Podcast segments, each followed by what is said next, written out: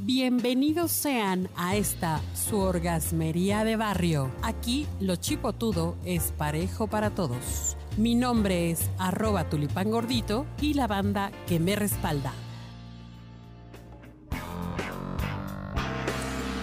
Oigan, somos grandes consumidores de porno. Ya hemos hablado antes de porno, pero hay cosas muy curiosas de la industria del porno. Así es, además de que el porno ya es completamente un consumo cultural. Sí, o sea, no podemos negarlo, estamos constantemente influidas e influidos por el porno. Nos acompaña nuestra querida Suri Sanders. Hola, por Cintia. Y nos acompaña arroba Norma Espi. Mucho gusto. Ay, Dios mío, bienvenidas. Entonces, ¿qué hay del porno en la actualidad? ¿Cómo ves? Pues hay muchísimas cosas que desconocemos del porno, de la industria principalmente, sobre todo el cómo son pues los contratos, ¿no? Que de acuerdo a muchas entrevistas que estuve ahí recopilando, los contratos de la pornografía son demasiado em, demandantes. Leoninos, diría yo. Leoninos, tal vez. Eh, no se toma en cuenta las necesidades de los actores y actrices. Pueden jugar con tu imagen como se les antoje, no tienes finalmente un control. O sea, lo mismo da que estés firmando ahorita el contrato y que pasen 80 años porque la empresa puede seguir lucrando con tu imagen, puede revenderla, puede este, incluso cambiarle el nombre a los videos a su antojo y por eso tenemos pues muchos videos de pues con títulos super machistas de niña follando con tres machotes.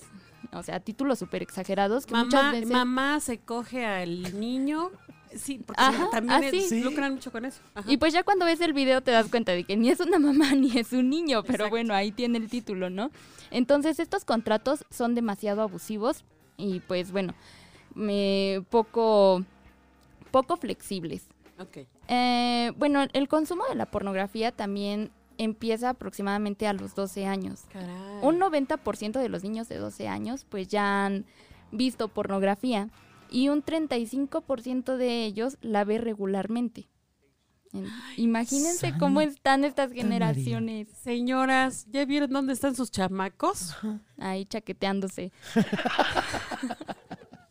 y bueno, este es un dato muy curioso, a mí me sorprendió bastante. Eh, Pornhub saca frecuentemente sus estadísticas, por eso es como de lo que más se sabe.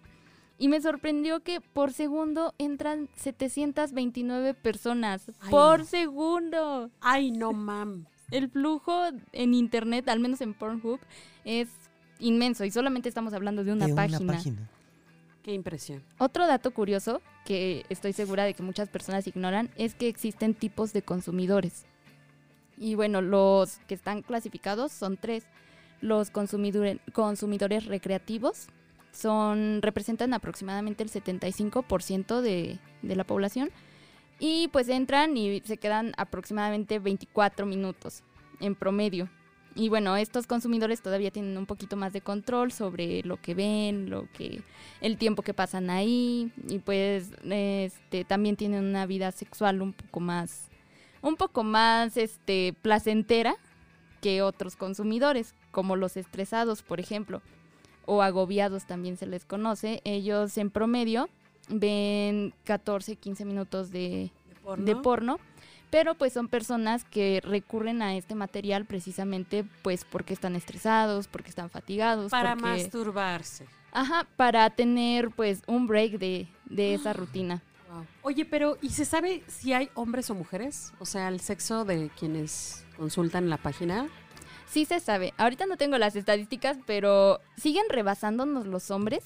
Sin embargo, las mujeres ya estamos alcanzándolos. No, no las tengo exactas, pero sí. Ahí vamos, sí, ahí vamos. sí leí eso. O sea, las nuevas generaciones de mujeres ya ven pornografía sin problema, ¿no? O sea, siguen siendo más los hombres, pero igual las mujeres ya entramos y... Ya consumimos. y vemos de todo, que por cierto los invito a escuchar el próximo podcast de porno feminista. Y bueno, el tercer tipo de consumidor es los, los consumidores compulsivos. Estos consumidores son los que ya de plano no tienen control de a qué hora, cuándo y dónde este, ven pornografía. O sea, lo mismo da verla en horas laborales que verla en tu casa, en, tu intimidad. Y bueno, también este, hay un manual diagnóstico en psicología y psiquiatría Este que cataloga esta compulsividad eh, como trastorno de control de impulsos no especificado.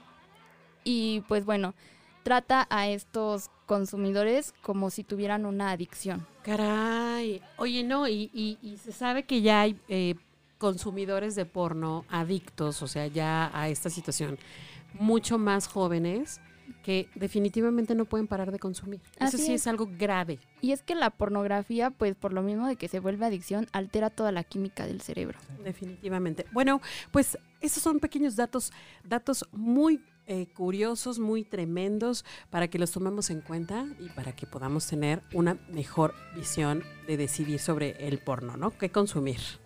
Cuídense mucho, nos vemos. Besos.